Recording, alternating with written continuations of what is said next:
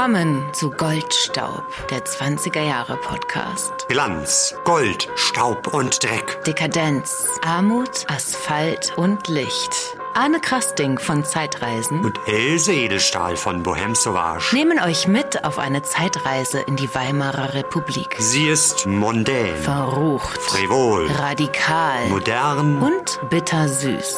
Tanzt mit uns auf dem Vulkan. Zurück!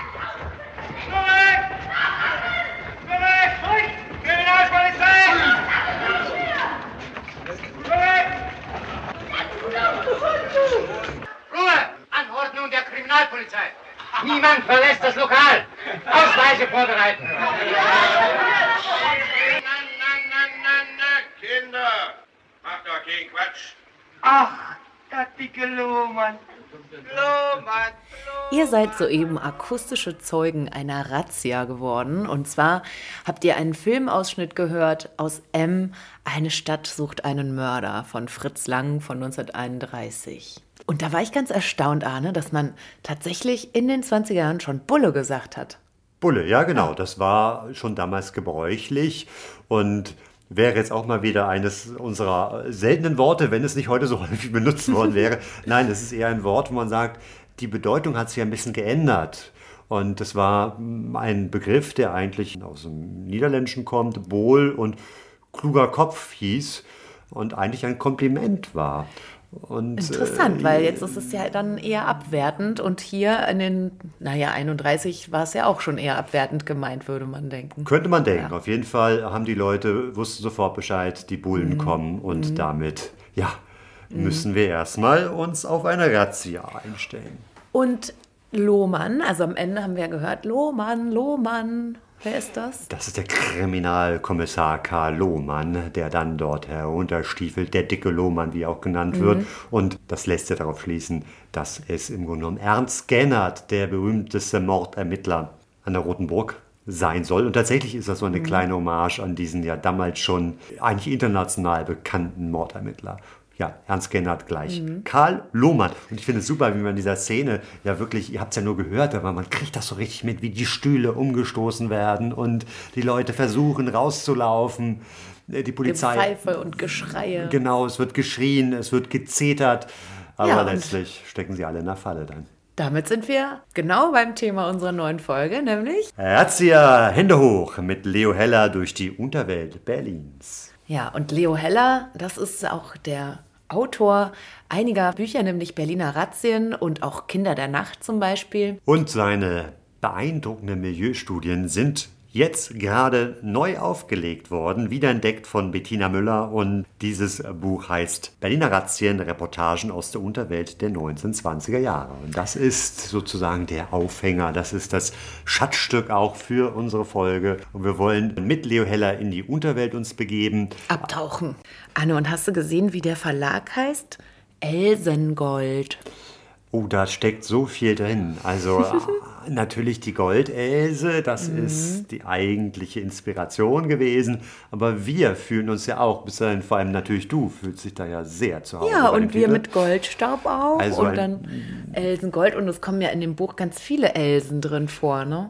Da kommen viele Elsen vor, wir wollen sie aber euch jetzt noch nicht verraten, in welchem Kontext sie unterwegs sind. Aber, aber es wird verrucht, es wird dich in einem ganz anderen Licht erscheinen lassen. Naja, mein Namen zumindest. Wir werden diesen Tauchgang in die Unterwelt nicht ganz alleine durchführen, sondern wir haben natürlich mal wieder Gäste dabei. Und äh, zwar äh, wird uns Frank Stürmer einige Details über die Polizeiarbeit der Zeit erzählen.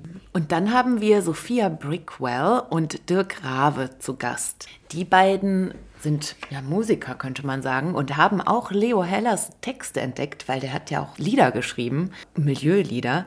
Und die beiden haben das entdeckt und neu vertont und interpretiert. Und haben sich dann entsprechend für ihre Show sehr stark mit der Biografie auseinandergesetzt. Und wir sind gespannt, ob sie mit oder ohne Instrumente kommen, aber wir hoffen natürlich, dass wir ein bisschen was äh, Wir werden schon was zu werden. hören bekommen. Mhm. Ja, Else, wir sind ja jetzt eine Woche später als normal, also gewissermaßen der übliche Turnus von den zwei Wochen, den haben wir gebrochen. Ja, wahrscheinlich wird es in Zukunft auch. Ja, so wie es momentan aussieht, sind wir beide wieder sehr beschäftigt, beschäftigter als den Sommer über. Ja, es ist viel Betrieb, Und, ähm, äh, wie man genau. zu sagen pflegte. Und die Betriebsamkeit lässt auch nicht nach so bald. Und wir wollen natürlich äh, weiter euch und uns beglücken mit weiteren Folgen. Aber wahrscheinlich wird eben das nicht mehr alle zwei, vielleicht auch nicht alle drei Wochen klappen. Wir schauen Ja. mal. Also alle vier Wochen, das dürfte Das noch. sollte klappen und vielleicht sind es manchmal auch nur drei. Und am besten abonniert ihr unsere. Rohrpost auf unserer Seite gold-staub.de. Dann werdet ihr immer informiert, wenn wir denn wieder etwas herausschießen. Ja, und wir haben viel gearbeitet, aber auch ein bisschen Spaß gehabt. Ich war im Kino. Ah ja, die siebente Nacht. Erzähl mal, ich konnte ja nicht an dem Abend leider. Das war ja ein Film über das Sechstagerennen und äh, die siebte Nacht, eben das, was danach kam, an Dramen. Und das war wirklich fantastisch, diese Bilder zu sehen, die wir ja vorher auch schon beschrieben hatten. Aber ich hatte eben noch nie äh, das wirklich so anschaulich auf großer Leinwand vor mir. Vor allem mit diesem Bereich in der Mitte, ne, den man Ja, über diese der Brücke Entertainment-Bereich wo sozusagen. alles passiert und wo die Wetten rausgehauen wurden. Ja. Letztendlich ging es eben in dem Film auch darum, dass irgendjemand, irgendein Graf dann noch eine neue Wette herausgeschossen hat. So, wer jetzt den Sprint gewinnt, der, der bekommt so und so 4000 Reichsmark. Mhm. Und äh, dann waren natürlich die Reichen und Schönen, die sich dann in der Mitte tummelten. Das waren, das waren wirklich tolle Bilder, auch mit Original, also richtigen Rennfahrern, die dann da mitgespielt haben. Also es waren jetzt nicht nur Schauspieler, sondern auch richtige Ja. Rennfahrer. Und das war ja aus der Reihe im Zeughaus, was wir ja auch in den Shownotes verlinkt hatten ähm, aus in der letzten Folge. Und Mhm. das sind ja auch so Filme, die kriegt man, also im Zeughaus im Deutschen Historischen Museum hier in Berlin. Und das sind so Filme, die man wirklich sonst nirgendwo zu sehen bekommen kann. Ne? Wahnsinn, ja. Der, der Teufelsreporter 1929, das erste verfilmte Skript von Billy Wilder. Unfassbar. Ein Film äh, um einen Journalisten, der im Grunde genommen dann äh, eine Ganovenbande jagt, die eine Gruppe von reichen amerikanischen Millionärstöchtern entführt haben. Die wiederum gespielt werden von den Tiller Girls. Ja. Die Tiller Girls, die ja, die ja in den Berliner Revuebühnen ihre Beinchen hoch und runter äh, geschaukelt haben, die dürfen dann da eben Millionärstöchter spielen. Das ist grandios. Der, äh, der Actionheld Eddie Polo, also das ist der Schauspieler, der damals wirklich so ein bisschen der Claude von Damme der, der 20er Jahre war, äh, rennt und springt und schießt. Das ist fulminant, der Film. Und äh, ja, das war, das war ein großes Vergnügen. Ja, und gestern kamen wir in den Genuss einer Sieben-Seen-Tour am Wannsee, Havel und die ganzen anderen Seen, weiß ich gar nicht mehr. Stöckchensee. äh, Ja, also es war eine Rundfahrt durch die Kliniker Brücke und wieder sozusagen zurück bis dahin. Und das war ein, ein wunderschöner Tag. Es war, naja, regnerisches Wetter. Das hat uns aber nicht gestört. Es war gemischt. Es kam auch mal die Tolle Sonne raus. Wolkenbilder, ja. Und da möchten wir noch mal einen ganz herzlichen Dank sagen an Kerstin und Kai, die auch unsere Podcast-Hörer sind. Ja, und äh, uns dann eingeladen haben mit Mhm. ein paar Freunden. Und das war wirklich ein, ein großes, ein tolles Geschenk. Also vielen Ja. Dank. Und es bietet sich natürlich an, diese Tour vielleicht auch nochmal zu machen mit ein bisschen 20er Jahre Bezug. Also auf Ja. dem Weg, wir haben ja ganz viele Villen passiert. Ja, zum Beispiel Lillian Harveys nicht mehr existierende Villa. Ja, und andere Villen, wo aber auch Leute ähm, äh, existiert und gelebt und gearbeitet haben. Heinz Rühmann zum Beispiel, der das Drehbuch für Münchhausen geschrieben hat. Und ja, da hat man viel Glanz auf dem Weg. Also Ja. vor lauter Willen und Pracht äh, kann man gar nicht aus dem Staunen Und extrem viel Geschichte. Ja, Ja, also genau. gerade auch, weil ja da die Grenze war. Also das ist wirklich eine heiße Empfehlung. Und im weltweiten Äther findet ihr Kerstin und ihre Touren unter events-tours.de. Ja, jetzt waren wir spannend. auf dem Wasser gewesen und in drei Wochen geht's auf den Zug. Und zwar nach Breslau bzw. Wroclaw. Richtig ausgesprochen? Ja, also wenn wir jetzt keinen Protest von den äh, polnisch-kundigen Hörerinnen haben, dann war es richtig. Da fahren wir mit dem Kulturzug hin und werden eben auf dem Weg Programm machen, das wir noch vorbereiten werden und euch ein bisschen mitnehmen auf das Reisen in den 20er Jahren. Ja, und in Breslau selber wird Anne eine Tour geben. Ja, da habe ich mich äh, mehr oder weniger aus dem Fenster hinausgelehnt und komme, glaube ich, nicht mehr zurück. Ja, aber ähm, mich drauf. wird auf jeden Fall schön. Breslau, das Mekka der Moderne. Der Lebensweg von Leo Heller wird sehr gut zusammengefasst von Bettina Müller, die ja das Buch Benderazien herausgegeben hat und in einem Nachwort seine Stationen ausführlich darstellt. Wir versuchen das jetzt. Mal kurz und knackig. Auf geht's. Leo Heller, 1876 in Wien geboren, jüdischer Herkunft und man könnte sagen recht wohlhabend. Ja, das waren Kaufleute gewesen, seine Eltern. Hm? Mhm. Dann ist er in Teplitz aufgewachsen, das ist mhm. im heutigen Tschechien. Mhm. Und das ist ein kleiner, beschaulicher Ort. Und seine Eltern hatten sich gedacht, unser Sohn soll Banker werden, ja. Bankier, und haben ihn nach Prag geschickt, wo er eine Banklehre angefangen hat. Ja, und hat vier Jahre lang auch in einer Bank gearbeitet und mit Münzen und Scheinen hantieren müssen. Hatte aber zu der Zeit schon sein schriftstellerisches und journalistisches Talent entdeckt und viel geschrieben und hat sich auch einen entsprechenden Freundeskreis zugelegt, worüber er wiederum Kontakte nach Berlin hatte. Dort hatte man von seinem Talent gehört und ihn eingeladen, für ein Kabarett die Texte zu schreiben. So zog er dann 1901 im Alter von 25 nach Berlin. Er schrieb dann nicht nur Texte und Lieder fürs Kabarett, sondern fing auch schnell an, journalistisch zu arbeiten und äh, hat erstmal frei für verschiedenste Redaktionen ähm, gearbeitet, bis er dann 1917 fest angestellt wurde von dem 8 Uhr Abendblatt. Und das war für ihn natürlich eine finanzielle Sicherheit. Er konnte trotzdem weiter seine schönen Texte schreiben und ist dann immer mehr in die Unterwelt abgeglitten. Ja, das war dann nämlich 1914, als er zum ersten Mal als Reporter eine Razzia begleiten konnte. Und das scheint ihn so nachhaltig beeindruckt zu haben, dass ihn das nicht mehr losgelassen hat. Und ja. er ja seitdem vor dem Ersten Weltkrieg noch, aber vor allem dann eigentlich Anfang der 20er Jahre sehr, sehr aktiv unterwegs war in den dunklen Welten Berlins. Ja. Und interessant ist auch noch, er hat ja geheiratet, mhm. eine gewisse Regina Friedländer, das war 1905, da war der 30 und sie war 40 Aha. und war Modistin, also Putzmacherin. Die hatte einen Hutsalon und der war sehr, sehr, sehr bekannt in Berlin. Ja. Da hat die High Society sich ihren Kopfschmuck machen lassen. Passt ja gar nicht so sehr zu ihm und den Kreisen, in denen er verkehrte. Ja, das muss ein interessantes Pärchen gewesen sein, die beiden. Er ja. soll auch ein bisschen kleiner gewesen sein als sie. Wird kolportiert, ja. Ja, und seine große Zeit als Journalist und Reporter in den 20er Jahren, darüber reden wir ja gleich noch ganz viel, endete letztendlich damit, dass er dann 1931 wieder zurück in seinen Jugendort gezogen ist, mhm. nach Teplitz im heutigen Tschechien. Ja, nach dem Tod seiner Frau vielleicht gebrochenen Herzens, man weiß es nicht. Auf jeden Fall war dann für ihn der Weg aus dem Berliner Nachtleben ins Landleben der Heimat. Er ist 1941 äh, gestorben und. Er ist relativ unbekannt geblieben. Er wurde jetzt ja schon so ein bisschen wiederentdeckt. Genau. Und deshalb freuen wir uns, dass wir ihm diese Folge widmen können. Wir wollen euch ein paar Geschichten erzählen, die uns besonders gut gefallen haben. Und ich habe eine ausgewählt, die heißt Kaschemmendämmerung, Saisonbeginn in den Berliner Kaschemmen. Der Chauffeur fuhr in die finstere Linienstraße ein. Gegenüber der Feuerwache sollte er halten. Stopp!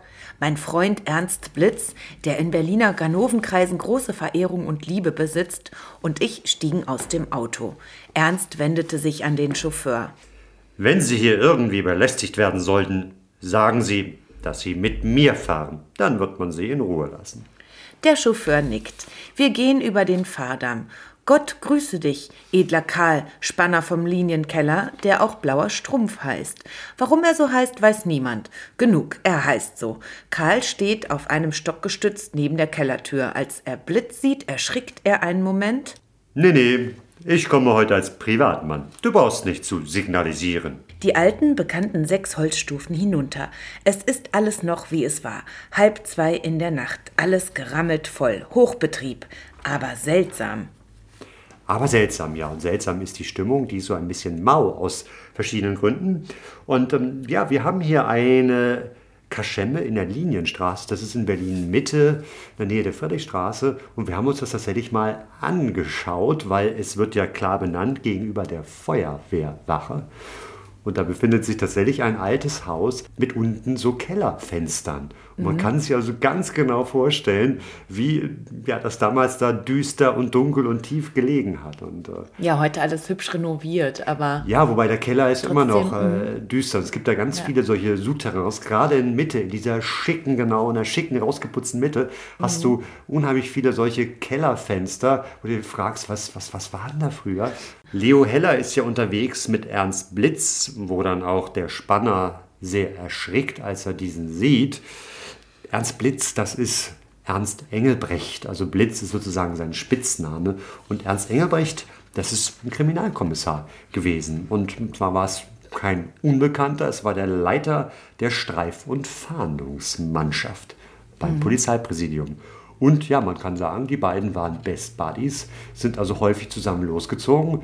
Der Ernst, also Blitz, hat Leo häufig mitgenommen auf seine Razzien und ja, deswegen hat er eben auch so einen besonderen Einblick da bekommen. ja, und die haben ja auch zusammen dann ihre Geschichten aufgeschrieben später, ne? Ja, genau. Beide teilten nicht nur die Leidenschaft für Razzien, sondern auch fürs Schreiben. Und Engelbrecht hat also mehrere Bücher zusammen mit dem Leo gemacht, aber auch eins dann selbst. 15 Jahre Kriminalkommissar, Ernstes und Heiteres aus meiner kriminalistischen Berufsarbeit mit 20 Originalfotos und zwei Zeichnungen.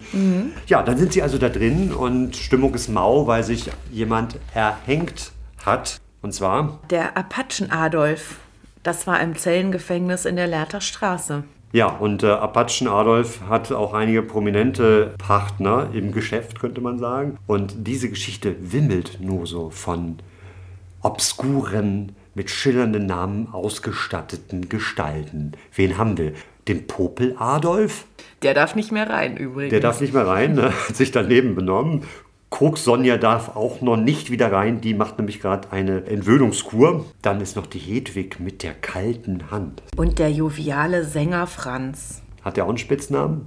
Der heißt Sänger Franz. Der Sänger Franz, ja, der Sänger Franz, ja. Der ist wahrscheinlich gerade mit der fidelen Cognac Betty einen trinken. Und dann gibt es da noch ein äh, besonders ähm, schönes Mädel, ein feines Mädel mit sanften, mandelförmigen Augen. Die Japaner Erna. Aber die wichtigste Person in der ganzen Runde ist eine, die noch gar nicht da ist. Die kommt nämlich jetzt gleich hinunter. Und wer ist es? Ich glaube, wir lesen euch das Ein mal vor. Riesenweib. Riesenfall. Okay, also auf geht's. Ei, ei, wer kommt denn da? Alle Blicke richten sich nach der niederen Tür, durch die Albert mit einem Riesenweib der Stiefeletten-Else den Raum betritt. Ja. Sie kommen aus einem Nachtcafé, das im Bädeker als Treffpunkt der Lebewelt bezeichnet ist. Obschon man im Linienkeller an Erscheinungen außergewöhnlicher Art gewöhnt ist, erregt das Erscheinen Stiefeletten-Elses doch immer wieder Aufsehen. Else befindet sich noch in Berufskleidung. Sie ist tief dekoltiert und dieses Dekolleté ist es, das ihrer Trägerin besonderen Wert verleiht. Vom blauen Strumpf aus begeben wir uns ein paar Häuser weiter in die Katakomben. Dort ist schon alles blau. Bost, Bostin, Hinausschmeißer und die Gäste. Fine, ihr Hündchen auf dem Arm, erzählt vom Apachen Adolf, was der für ein lieber, prächtiger Kollex gewesen sei. Kraft für zehn hätte er besessen, aber den Sinn eines Kindes habe er gehabt. Ein Schneider hätte ihm zwei Backpfeifen geben können und er hätte sich noch nicht einmal gerührt. Ja, auch hier tauchen dann wieder so Namen auf wie Bost oder Bostin. Das äh, soll der Wirt oder die Wirtin sein, wo wir aber auch nicht genau den Ursprung kennen. Und ähm, das Buch wimmelt ja von solchen Ausdrücken, die so ein bisschen halb aus der Ganovensprache kommen. Vielleicht sind sie auch teilweise Erfindungen von dem Leo Heller. Ja, oder Fall. auch Kollex ähm, ist ja auch so ein Wort. Es ist ursprünglich ein fliegender Händler und hier aber eher im Sinne von Zeitgenosse gemeint. Ja, hätte ich auch gedacht, sowas wie Kollege, ne? Ja. Du alter Kollege. Ja. ja genau. Ja, und dann, dann trinken sie noch weiter. Es ist mittlerweile 4 Uhr morgens, also die waren auch schon relativ lang unterwegs. Und irgendwann dann, Ah ja, hier, da tanzt dann auch noch Salome. Mhm. Salome ist aber ein R. der allerdings nur einen Schleier besitzt, Nur einen Schleier besitzt. einen Schleier, diesen aber zu allen möglichen Arrangements benutzt. Mhm. Ja, und Und Lotte vom National ist seine glühendste Bewundererin. die ist auch da. Boxer Karl, naja, ist auch da Kommt natürlich. auch, ja. Der Sportmatador Karl Schiemann. Ja. ist dabei. Und dann irgendwann kräht der Hahn und die Sonne geht auf und alle gehen nach Hause. So, einer der ganz normalen Abende in einer Berliner Kaschemme. Im Buch stolpert man sehr häufig über Apachen oder Apachen. Apachen Adolf, Apachen Else. Ja, Was ja. heißt das? Ich glaube, da müssen wir mal den Stefan Wute anrufen. Der weiß das sicher. Sehr gute Idee. Ihr sprecht von der Apachen-Else. Ja, man sagte hier in Deutschland Apachen. In Frankreich, wo es tatsächlich herkommt, waren es die Apache. Das hat also nichts zu tun mit den, wie es bei Karl May heißt, den Apachen-Indianern, sondern es ist tatsächlich eine Bezeichnung gewesen für die Halbwelt, die Zuhälter in Paris. Es gab auch sogenannte Apachentänze. Das waren dann eben die wilden Unterweltstänze, die in Mord und Totschlag endeten. Es gibt sogar so einen hübschen Kurzfilm, wo man dann sieht, wie in einer Kellerspelunke natürlich die Haute Volée mit Zylinder im Frack hereinkommt, um die dekadente Welt zu sehen, so wie Marlene Dietrich in der Mulakritze verkehrte und so. Naja, und so gab es dann eben die Apachentänze, einen Showtanz, wo man sich gegenseitig auf der Bühne zerfleischte. Die Frau durfte sich wehren. Es endete aber häufig damit, dass ein Messer gezückt wurde und einer musste dran glauben. Entweder der Apache oder eben die Frau, die verkauft werden sollte. Ja, so viel also zu Apachen-Else, Apachentänzen, ein Begriff, der heute so völlig verloren ist oder dessen Bedeutung so ein bisschen verschwunden und verschwommen ist. Von daher ist dieses Büchlein äh, Berliner Razzien äußerst amüsant und noch viel lustiger finde ich ja die Drogensymptome, die geschildert werden, wo die Leute bei Kokain ihren Rausch ausschlafen und bei Opium wie wild durch die Gegend rennen. Also es gibt da ein herrliches Durcheinander. Wir wissen da teilweise andere Erfahrungen zu berichten. Aber gut, die Zeit entwickelt sich und wir uns auch. Und Apachen-Else kann sich der Unterwelt in die Nachtkaschemmen hingeben und natürlich Showtänze machen. Haha. Danke, lieber Stefan. Und wir sind in dem Text noch über ein anderes Wort gestolpert. Das selten gewordene Wort der Woche. Du alter Spanner. Wenn wir heute jemanden so beschimpfen, dann meinen wir meistens jemanden, der voyeuristisch andere Menschen bei mehr oder weniger intimen Tätigkeiten beobachtet. Es gibt aber auch eine vergessene Bedeutung des Wortes und um die zu erforschen, wollen wir abtauchen in die Unterwelt der Weimarer Republik. In Berlin der 20er Jahre war nämlich Spanner sozusagen noch ein Beruf. Das waren Männer, denen es oblag, Gäste für Nachtlokale mit mehr oder weniger legalen Amüsements zu gewinnen. Und diese Männer standen vor oder in der Nähe von Häusern, in denen sich Gaststätten mit einem sehr verlockenden nächtlichen Angebot befanden. Und ihre Aufgabe war es, Vorbeikommende zu animieren, mit ihnen in diese Lokale zu kommen. Und dabei war es natürlich besonders wichtig, sich vertrauenswürdige Gäste herauszupicken und einen großen Bogen, um zum Beispiel Kriminalbeamte in Zivil zu machen. Und ich habe dazu ein schönes Zitat gefunden. In der stillen, ruhig anständigen Straße trieben Schlepper und Spanner ihr Unwesen. Sie holten das Publikum zusammen, auf das es ankam. Provinzonkels, angesäuselte Herren, unentschlossen wohin. So beschreibt Hans Fallada in Wolf unter Wölfen eine solch abendliche Szene in Berlin, in der ein Spanner nach seiner Kundschaft sucht. Spanner waren, das überrascht kaum, eher verkrachte Existenzen, aber auch eine typische Erscheinung auf den Berliner Straßen. Sie passten nicht nur vor Lokalen, sondern auch im Allgemeinen auf, dass die Polizei nicht so genau zu Gesicht bekam, was im Berliner Nachtleben alles so geschah. Else, du hast ja auch eine Geschichte ausgesucht. In welchem Bereich der Unterwelt willst du uns entführen? Es geht in die Spielclubs, die illegalen. Wir fast denken können, ne? Bohem Sauvage lässt grüßen. Die Kriminalpolizei hebt Spielclubs aus, ist auch der Titel. Und diesmal wird unser Leo Heller vom Kriminalkommissar Werneburg mitgenommen und der ist der stellvertretende Leiter des Spieldezernats. Mhm. Kann das gefährlich werden? Ja, der sagt, auf ihre eigene Gefahr. Man muss darauf gefasst sein, dass im Laufe unserer Aktionen geschossen werden kann. Oh weh, oh weh. Na gut, dann bin ich ja mal gespannt. Wir standen vor einem Portal, das auf unser Klingelzeichen dienstwillig geöffnet wurde. Da stand ein Portier, an dessen Kleidung viel Gold verschwendet war. Er ließ uns ungehindert passieren. Nun lag das Paradies frei vor uns. Was wir zuerst wahrnahmen, war ein Überfluss von Licht. Vestibül und die teppichbelegte Treppe lagen in einem Glanz da, der kaum daran erinnert, dass wir in der Ära des behördlich anbefohlenen Stromersparnisses leben. In dieser Art von Clubs fragt man nicht nach Äußerlichkeiten. Hier gilt nur die Innerlichkeit der Brieftasche. Musik. Natürlich ein Foxtrott. Im Parterre wird getanzt. Die Lampen sind durch farbige Seidenumhüllungen abgeblendet und ihr milder Schein ruht auf weißen Frauenschultern und Armen. Schöne Frauen? Mein Gott, der Geschmack ist verschieden. Ich finde sie schön. Es sind Kokotten. Die Herren? Alle glatt rasiert. Dort, wo andere Menschen ihr Herz haben, tragen sie tausend Markscheine. Unten Tanz, oben Spiel. Unten Musik, Gesang und helles Gelächter. Oben Ruhe, die Ruhe innerer Erregung und Spannung. Sind es 30, sind es 40 Herren und Damen, die da um den langen grünen Tisch sitzen und stehen und lauernd die Handbewegungen des Bankhalters verfolgen? Bac à deux côtés herrscht vor. Durch die Ruhe klingt hin und wieder die Stimme des Bankiers. Ich bitte um die Einsätze. Oder das Spiel ist gemacht. Oder ab. Und nach einer kurzen Pause dafür. Sonst Grabesstille. Ich lehne in einer Ecke, meine Blicke sind bald auf den Spieltisch gerichtet, bald auf die Tür, durch die das Unvermeidliche eintreten muss. Der Bankhalter will eben sein. Ich bitte um die Einsätze. Sagen, aber er bringt nur das. Ich bitte. Heraus, da ertönt ihm vor seiner leiser Pfiff. Und je unplötzlich greifen die Spieler nach den vor ihnen liegenden Banknoten, aber es bleibt ihnen keine Zeit, sie zu verbergen. Denn mit einem Sprung ist Kriminalkommissar Werneburg am Spieltisch, zieht seine Erkennungsmarke hervor und spricht mit scharfer, schneidender Stimme, die keinen Widerspruch duldet. Hier ist die Berliner Kriminalpolizei. Ich schließe hiermit die heutige Vereinssitzung und übernehme das Hausrecht. Und schon sind die Kriminalbeamten herbeigeeilt, um Geld, Schlitten, Hake und Taille mit Beschlag zu belegen. Die Spieler sind aufgesprungen, aber sie ergeben sich in ihr Schicksal. Mancher von ihnen zeigt ein resigniertes Lächeln. Das schöne Geld.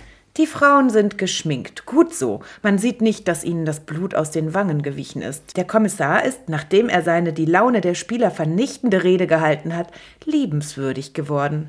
Fürchten Sie nichts, meine Herrschaften, es geschieht Ihnen nichts. Aber bitte verlassen Sie sofort nach Ihrer Legitimierung das Lokal. Das verbindliche und taktvolle Vorgehen Werneburgs verfehlt nicht, beruhigend zu wirken. Kriminalbeamte beginnen nun, die Spieler und Spielerinnen nach ihren Namen und Wohnungsadressen zu fragen und notieren alles, was sie hören. Das alles ist für die Betroffenen recht peinlich, aber sie fangen an, gute Miene zum bösen Spiel zu machen. Was nützte auch anders zu sein?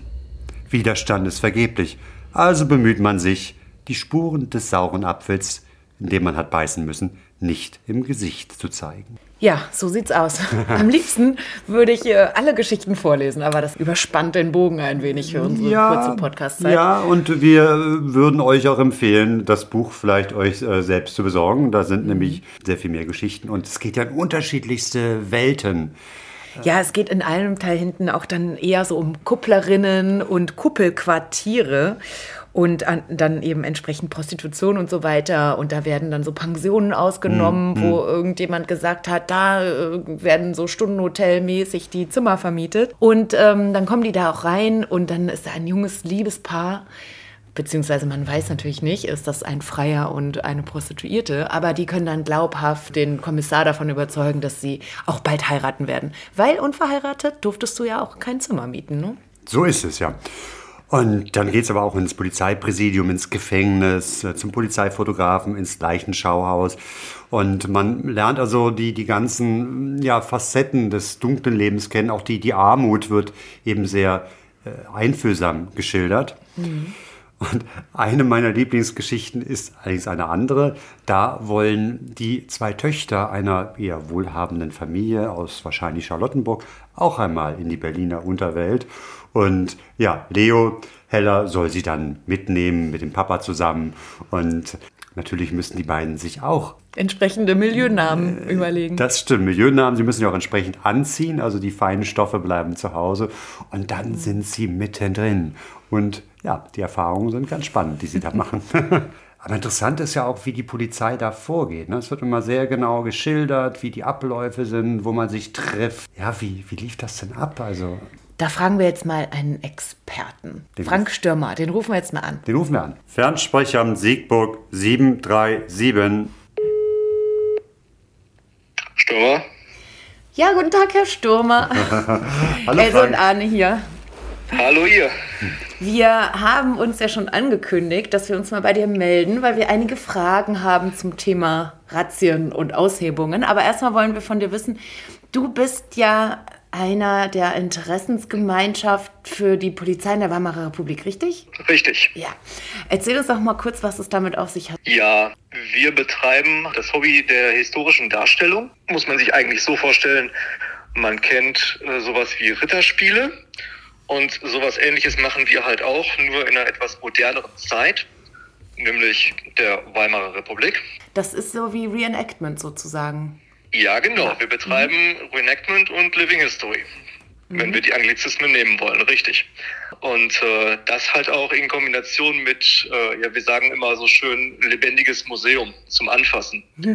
Und wie bist du da auf die Polizei gekommen? Also hast du da irgendwie äh, berufliche Verbindungen? Beruflich tatsächlich gar nicht. Es ist tatsächlich ein reines privates Interessengebiet. Mhm. Ja. Du hast wahrscheinlich eine bestimmte Rolle dann. Ich äh, stelle dar einen Oberwachtmeister der staatlichen preußischen Polizei. Ja, Wie kann man sich den von der Uniform vorstellen? dunkelblaue Jacke mit grünen Abzeichen, das sehr bekannte schwarze Chaco, schwarzes Koppelzeug, schwarze Hose. Die typische Darstellung des äh, Polizisten aus äh, Babylon Berlin, Ah, das ist er. das ist er, ja. Und der würde dann, wie bei Babylon Berlin, auch eine Razzia durchführen, denn das interessiert uns ja. Wie, wie läuft denn sowas? Bei, bei Babylon Berlin gibt es das ja auch. Ist das da gut dargestellt? Erklär mal ein bisschen den Ablauf einer, einer Razzia. Also der uniformierte Polizist an sich würde da als Unterstützungskraft mit auftreten. Wenn wir jetzt Bezug nehmen auf die Serie, die erste Folge, die Aushebung dieses äh, künstlerisch wertvollen Filmstudios, da sieht man ja sehr schön, wie die uniformierten Beamten zusammen mit der Kripo den Häuserblock absichern und das Treppenhaus hochgehen und da dann eben Material und Personal sicherstellen. Das wäre der Hauptaufgabenbereich der uniformierten Polizei in dem Fall. Das ist auch tatsächlich sehr schön da in der Serie dargestellt, ja. Und das wäre eine typische Razzia. Wir sind dann bei dem Leo Heller noch auf das Wort Überfallkommando gestoßen. Ist das ähnlich oder ist das eine andere Sache? Nee, die Überfallkommandos muss man von dem äh, Bereich der Razzien oder Aushebungen komplett trennen. Die Überfallkommandos waren eine Notfallgruppe für die Nachtstunden, die auch tatsächlich nur zwischen 10 Uhr abends und 7 Uhr morgens in äh, Bereitschaft lagen für Notfälle wie Überfälle, versuchte oder geglückte Morde und dergleichen oder auch schwere Verkehrsunfälle. Da wurden auch die Überfallkommandos mit rausgeschickt, weil die halt aufgrund ihrer Zusammensetzung an Personal und äh, Materialausstattung prädestiniert waren, schnell, stark vor Ort Kraft aufzubauen. Hatten in der Regel eine personelle Besetzung von vier bis sieben Mann auf Kraftfahrzeug, eine Ausrückzeit von drei Minuten, also Wow. von der Telefonposten im Revier drückt auf die Alarmklingel, bis das Fahrzeug steht auf der Straße. Drei Minuten Ausrückzeit. Das wurde dadurch erreicht, dass die äh, Männer dieses Kommandos auch tatsächlich während dieser gesamten Zeit in ihren Uniformen saßen und ja, wenn sie geruht haben, dann lagen sie halt auch in den Klamotten auf dem Bett. Ja, also keine, keine tolle Angelegenheit, aber so muss man sich das halt vorstellen. Chaco durfte abgenommen werden, Koppel auch, aber der Rest blieb halt an. Ja. Für die Razzien war tatsächlich im Normalfall die Polizeibereitschaft da dann mit dabei. Ja, also man hat den normalen Revierdienst. Das sind die Beamten, die halt ihre Streife laufen und diese, diese ganzen alltäglichen Dinge abarbeiten, irgendwelche Anzeigen und irgendwelche Kontrollen und sonst was. Dann hat man halt die Bereitschaften, das, was wir auch heute immer noch als Bereitschaftspolizei kennen. Und die sind für die Razzien mit rausgenommen worden, weil die halt auch in der Regel wenig Bezug und Kontakte zu den Einheimischen hatten. Das war der Vorteil dabei. Mal zur Geschichte der Razzien. Wie fing das denn an? Also es war ja zu Beginn ja oft dann auch was durchgesickert ist, wenn das so geplant war, dass von einem Präsidium aus die Razzia losgeht und dann sickert das irgendwie durch und dann hat sich das ja entwickelt, dass man später viel schlauer an die ganze Sache herangegangen ist. Kannst du uns dazu was erzählen? Die Polizei hatte ja schon immer ihre Informanten und ihre Spitze und in schlechter Spitzel ist einer, der nur für eine Seite arbeitet. Also auch die Spitzel haben natürlich äh, schon mal Sachen durchkommen lassen, was Informationen anging. Und naja, wenn an einem festen Ort, in dem Fall meinetwegen das äh, Polizeipräsidium, wenn von dort aus immer abgerückt wird, dann ist das ja ein leichtes über Beobachter, die mhm. sich halt da im Bereich aufhalten, auszumachen, jo, sie sammeln sich wieder und sie werden wieder mutig. Mhm.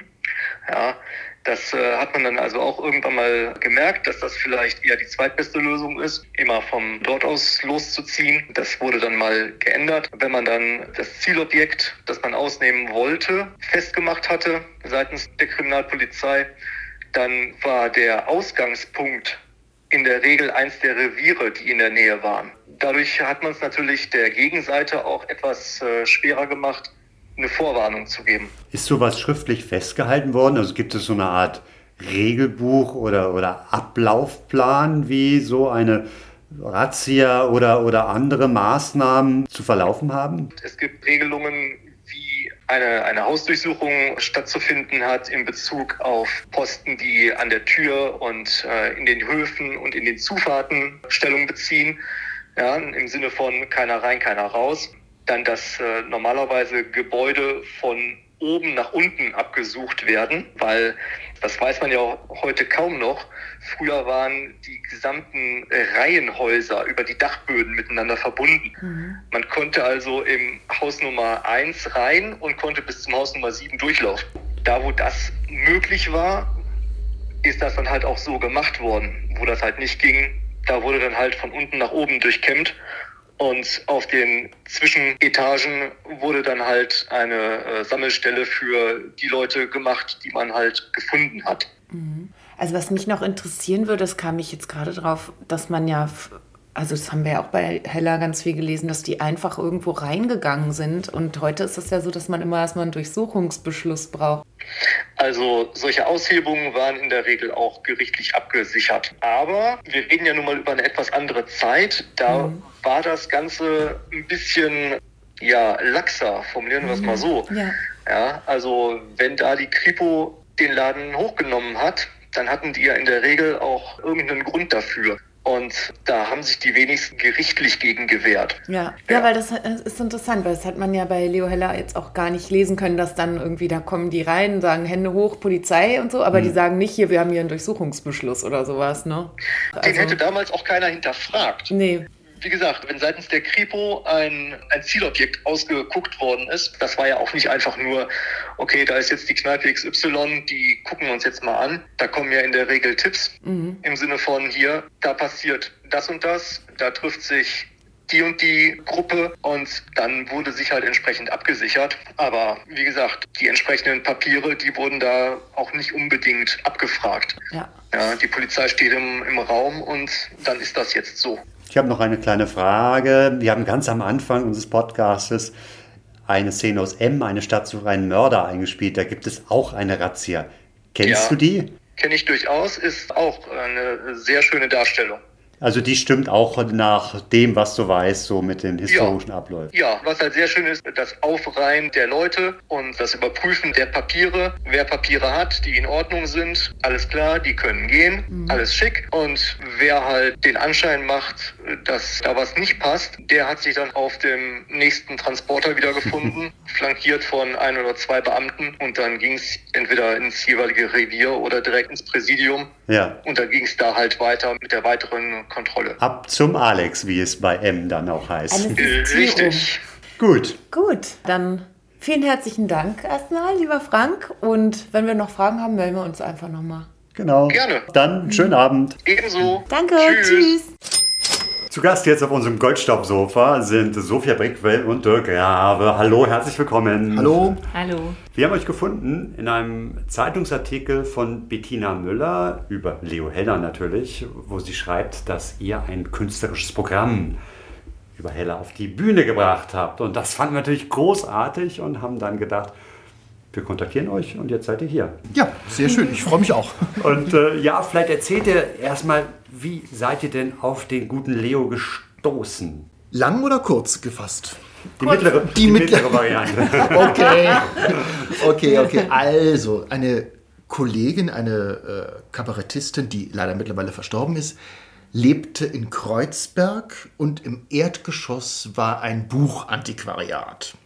Und der Antiquar wusste, was die äh, Gabriele Wildenhain, so hieß die, beruflich machte und hat ihr ab und zu mal so Sachen gezeigt, ob sie das eventuell interessieren könnte. Und eines Tages brachte er ihr vorbei einen Band mit Texten von Leo Heller. Mhm. Nämlich der Sammelband, den er Trude Hesterberg gewidmet hat, aus Pennen und Kaschem mit Chansontexten hauptsächlich. Mhm. Diesen Band hat die Gabi mir gegeben und gesagt, hast du nicht Lust, mal was zu vertonen? Und da habe ich gesagt, du, wunderbar. Dann habe ich mir das durchgelesen und dann habe ich angefangen, Leo Heller zu vertonen. Mhm. Und natürlich, weil, und das ist jetzt die halblange Geschichte, dann versucht man das bei der GEMA anzumelden. Ich bin ja Mitglied in der GEMA und dann will die GEMA eine Vertonungsgenehmigung. Nun ist Leo Heller ja noch schon lange tot. Mhm. Die GEMA gab sich damit aber nicht zufrieden, sondern wollte die von den Erben eine Vertonungsgenehmigung haben. Also habe ich angefangen, ein bisschen über Leo Heller zu recherchieren. Und das war ganz, ganz, ganz schwierig. Ich wusste zu dem Zeitpunkt noch nicht, dass Bettina Müller ebenfalls gerade an Leo Heller sitzt. Wann war das etwa? Wann hast du angefangen? 2014 oder 2015 ging es los. Hm. Und dann äh, hat sich das ein bisschen hingezogen. Also erstmal, also die GEMA hat mir dann äh, genehmigt, diese Chansons und Lieder, die ich geschrieben habe, anzumelden, unter dem Vorbehalt, dass wenn doch irgendwann mal ein Erbe auftaucht, ich dann die Tantiemen, die ich da erwirtschaftet habe, mit dem teile oder sonst irgendwie mich mit dem einige. Das ist bis heute nicht passiert. Weil also die Millionen sind bei dir geblieben. Genau, die Millionen sind bei mir geblieben. Genau. Ja, und dann gab es eben das eine Lied, nämlich dieses Dirnenlied, was ich als allererstes vertont habe. Das war für ein Programm mit der vorhin erwähnten Kollegin geplant. Und ich habe aber gemerkt, dass das tatsächlich schön sein könnte, wenn das auch nicht nur so berlinisch, kabarettistisch so hinge, hingerotzt wird, sondern wenn man das auch richtig singt. Und da erinnerte ich mich an Sophia. Und dann hat Sophia dieses Ding uraufgeführt damals in einem Programm, das noch nicht Leo Heller zum Zentrum hatte. Aber wir waren dann irgendwann der Meinung, dass man doch da mal ein bisschen tiefer graben könnte. Man hat ja immer Vorbilder und äh, speziell bei diesem äh, Text habe ich mich sehr erinnert gefühlt, rhythmisch und auch von dem Gestus der Aussage, sage ich jetzt mal, an eine Chanson von Friedrich Holländer erinnert, wenn ich mal tot bin, heißt es. Mhm. Das Dirnlied ist so ein bisschen die Vorstufe davon. Also nicht, dass das jetzt absichtlich passiert, aber es ist, man könnte die beiden hintereinander singen und das würde wunderbar funktionieren. Dann war Sophia mit. Genau, und dann war sie mit im Boot. Und dann war ich natürlich auch total gefesselt. Also äh, erstmal dieses Dirnlied hat mich sehr angerührt. Ich musste auch am Anfang manchmal schlucken, bevor ich es gesungen habe, weil es irgendwie so unglaublich traurig ist. Es geht ja eigentlich darum, dass sie schon im in einem ziemlich fortgeschrittenen Stadium von Syphilis irgendwie sich befindet und äh, aber immer noch die Hoffnung hat, wieder gesund zu werden. Und dann macht sie sich natürlich die Gedanken, bin ich was wert, wenn ich nicht mehr auf die Straße gehen kann? Jetzt muss ich da ins Fröbelhaus. Was ist das Fröbelhaus? Das Fröbelhaus war, ist, äh, war, war damals das Seuchenhaus. Und das, ja, das Lied hat mir unheimlich gut gefallen, ja. auch wie Dirk das vertont hat. Wir haben uns immer wieder darüber unterhalten, wie toll er sich diesem Thema nähert, der Leo Heller. Und Dirk hat dann immer mehr Texte, wie mir auch gezeigt. Und dann entstand eben diese Idee zu recherchieren. Ja. Und dann wollte es der Zufall, dass ich nach Wien gereist bin. Also ich habe dir ja schon erzählt, meine Mutter ist ja Wienerin, ich bin oft in Wien. Und da bin ich tatsächlich in der Wien-Bibliothek fündig geworden und habe einen Stapel vergilbter Zeitungsartikel gefunden aus dem Wiener Journal. Und da waren eben viele dieser Texte, die jetzt auch teilweise in den Berliner Razzien äh, auftauchen, aber auch andere, die wir dann in anderen Sammelbänden wiedergefunden hatten. Aber ich kam dann erstmal wirklich mit so einem reichen Stapel zurück. Mhm. Ja, und, und so stolz gewählte Brust. Das stimmt. Ich war nicht sehr erfolgreich.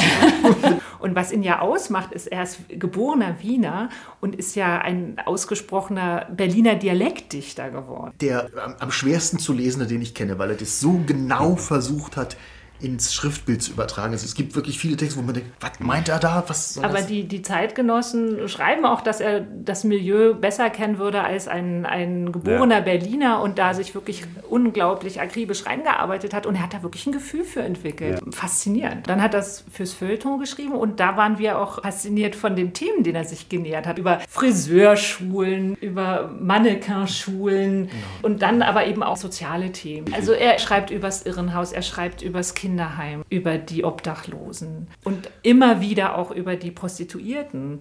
Und dieses Thema lässt ihn auch nicht los. Er hat ja dann später auch Stummfilm-Drehbücher geschrieben und einer seiner äh, bekanntesten Filme ist ja die Dirn-Tragödie. Mit Asta Nielsen 1927. Genau. Ja. Man könnte ja jetzt denken, dass das so ein bisschen aus der Sicht eines Journalisten so um Sensation geht und daran, dass jetzt die Leser sich dann irgendwie daran auf. Eigentlich eher das Gegenteil. Also es gibt einige von seinen Feuilletons, die tatsächlich so anfangen, oh jetzt, jetzt machen wir uns mal aber hier auf ins Nachtleben und gucken mal, was da für scheußliche Figuren rumlaufen. Und dann am Schluss kommt immer raus, es sind Menschen. Ja. ja. Ein Mensch geht ins Berliner Nachtleben und begegnet anderen Menschen. Ob das nur die Verbrecher sind oder. Also zum Beispiel haben wir einen Text, wo er. Äh, bei, bei Einbrechers zu Hause Genau, ist. der ist sehr süß. und dann beschreibt er so das Interieur und ist erstmal auch schockiert, wie, wie ärmlich das alles ist. Ja. Ja. Und dann hängt an der Wand, äh, nichts ist so rein wie das Mutterherz allein oder so, ja. Und bei den Dirnen ist es ganz genauso. Er versteht es ja, erstmal die Atmosphäre gut zu beschreiben und dann gibt es immer so ganz gezielt den O-Ton von den Protagonisten und irgendwie ist man dann sofort in der Szene drin und die werden irgendwie so ganz präsent und lebendig. Also uns sind da nie Stereotype begegnet. Also es ist immer ein bisschen überraschend. Leo Heller in ein oder zwei Worten. Ein unglaublich empathisch humanistischer Beobachter. Einbrecher sind ganz famose Menschen, schreibt er, schreibt er in einer Reportage, finde ich auch super. Ja. Und wir waren auch begeistert von der Sprache eben. Also einmal ganz viele Ausdrücke, Ja. die wir nicht kannten vorher. Ob es jetzt sowas ist wie Trinen, Mullen, Stubben, also könnte man wirklich nur eine ganze Ja. Reihe machen. Brust ist mir noch im Gedächtnis, das ist der, der Wirt, der Hehlerwaren vertickt. Ja. Ja, und da musst du sagen, er war eine ganz große Nummer dann letztlich in der Berliner Journalistenlandschaft geworden. Ja. Also stand dann schon fast auf einer Ebene mit dem Egon Erwin Kisch oder, oder anderen. Ja, Also äh, ja. da war schon sehr erfolgreich. Und er war auch bekannt. Das ist mir dann auch, als ich dann den Artikel von Bettina, natürlich habe ich den auch gelesen, sie hat ihn mir geschickt, wenn einem das bewusst wird, also dass sogar in den Lokalen, er ist ja anfangs durch die Lokale gezogen, hat sich manchmal sogar ein bisschen verkleidet und so, also durchaus ein bisschen abenteuerlustig. Und irgendwann ging das nicht mehr, weil einfach jeder ihn kannte. Ach, da kommt schon wieder das 8 Uhr Abendblatt. Aber es war tatsächlich trotzdem auffällig, dass er dann vergessen wurde. Aber dank eures Engagements wird er ja so ein bisschen aus der Vergessenheit herausgeholt. Und ich sehe schon, Dirk hat sein Akkordeon ausgepackt. Also mit den Liedern wollen wir ihn doch ein bisschen auf die Bühne holen. Wir spielen jetzt für euch das Lied Kleines Erlebnis. Das hat der Dirk vertont, komponiert. Und da geht es darum, dass ein Schulkind nach Hause kommt und da hängt an dem Schrank eine Leiche. Und dann findet das Kind raus, das ist ja mein Papa. Und ist schon erstaunt, aber nicht besonders entsetzt oder so, sondern nimmt es halt so hin. Da bammelt was. Man ist gewohnt, was ist dabei, denn viele bei uns sterben. Das heißt nicht viel, sagt nicht viel, es ist nicht viel zu erben. Doch heute kriegte ich nen Schreck, als ich kam aus die Schule. Der Vater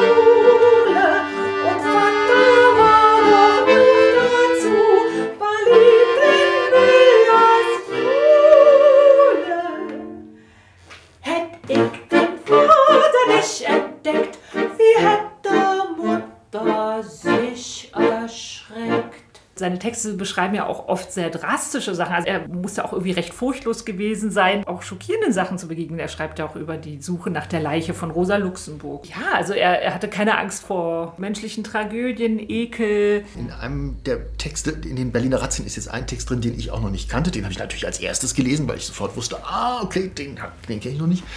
Es gibt, äh, wo er von einem Polizisten bei einer Razzia, der, gerät irgendwie auf die falsche Seite dieser, äh, und der wird für einen Obdachlosen gehalten. Und da schreibt er, der Bourgeois in mir empörte sich. Und das ist, das ist sehr äh, passend, weil es gibt einen anderen Text, wo er in einer Kneipe sitzt und er wird von einem Taschendieb, für einen galizischen Taschendieb gehalten. Und das, das hat ihm gefallen. Das ist übrigens äh, die Geschichte, wo die Stiefeletten-Else dann noch runterstürzt. Ah, genau. Ja, die Kaschem-Nächte.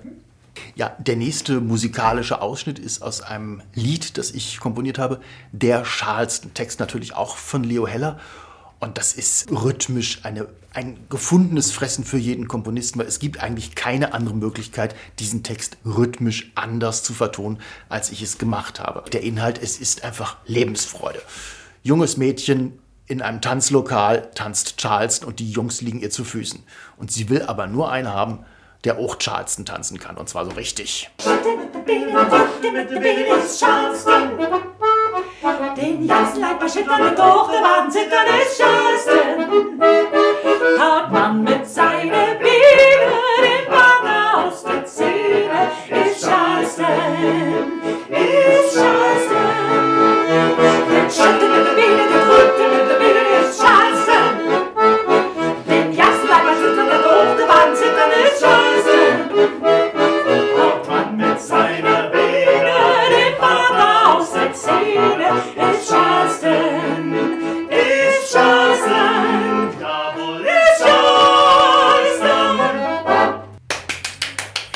Sophia und Dirk, dass ihr uns inhaltlich und musikalisch in die Welt von Leo Heller entführt habt und auch gezeigt habt, wie vielfältig er in seinem Schaffen war.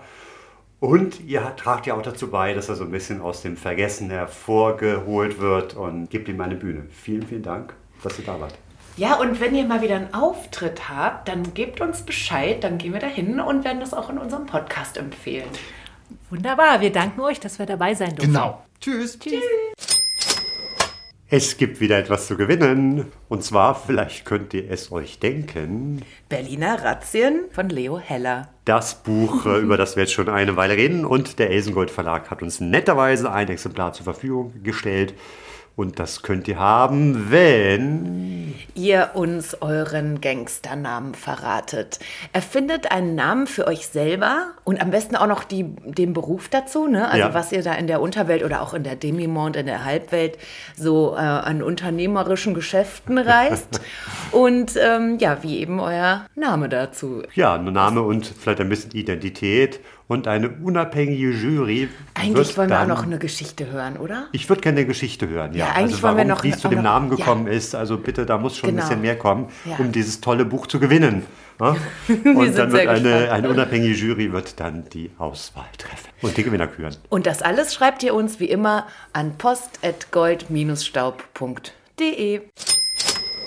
Unsere Empfehlung der Woche. Kommt dieses Mal wieder aus Berlin. Es ist die Chansonette Janette Orzendowski, die einen Auftritt hat am 4. September in der Mutter Fourage. Das ist ein Garten, Hofgarten, Café, Gärtnerei, ein wunderschöner Ort am Wannsee. Und ihr Programm heißt Ach J, was sind die Männer dumm? Ein Rendezvous mit Claire Waldorf. Ja, dieser Titel wäre jetzt nicht über meine Lippen gekommen, aber dafür habe ich dann nächste.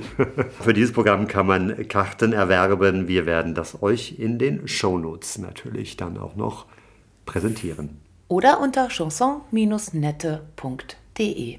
Genau. Das war's, unsere Folge zu Razzia mit Leo Heller und vielen, vielen Gästen mal wieder. War sehr schön. Ja, vielen Dank nochmal an alle Beteiligten. ja, die uns telefonisch oder hier direkt vor Ort äh, begegnet sind. Und das Thema wird uns ja auch nicht so in Ruhe lassen. Ne? Ja, es gibt ja noch die Ringvereine, die wir behandeln müssen. Und der dicke Ernst, also Ernst Genner, der Bruder vom Alexanderplatz, wird uns sicherlich auch nochmal äh, erfreuen. Und schreibst du nicht auch gerade an einem Buch, Arne? Wie war denn das nochmal? Also ich habe ein Buch schon geschrieben und jetzt gibt es ein zweites zu Gefängnissen und Gerichtsgebäuden. Aber, aber, aber, dasselbe Problem wie beim Podcast es muss ja auch Butter aufs Brot kommen. Insofern bin ich gerade ein bisschen beschäftigt mit unseren normalen. Das Tagesgeschäft das ist Tagesgeschäft wieder angelaufen. nimmt einen die Zeit für die Kreativität. Ja. Naja, aber jetzt haben wir ja September. Mhm, wir Was war September. im September vor einem Jahr? Oh, lass mich mal ganz scharf nachdenken. September vor einem Jahr. Da wurde Goldstaub geboren, ja, sozusagen. Ja. Goldstaub-Baby hier auf dem, auf dem Sofa. Ja, das wollen wir feiern, finde ich. Also, Ja, wir fahren ja nach Breslau. wir fahren nach und feiern Breslau und da, ordentlich. da werden ein paar, Ja. paar Buddeln, ein paar Flaschen Wodka irgendwie. Und Champagner. Gerne noch Champagner. Gut, ihr Lieben, wir hören uns wieder in Ja, drei, vier Wochen. Drei, Ja. vier Wochen. Also wir werden auf jeden Fall die Breslau-Fahrt nutzen und eine Live-Folge dort zu machen zum Thema Reisen in 20er Jahren und natürlich auch ein bisschen was über Breslau.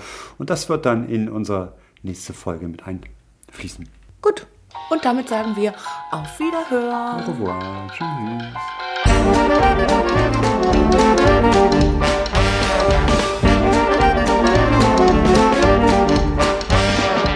Das war Goldstaub, der 20er Jahre Podcast von und mit Else Edelstahl und Arne Krasting.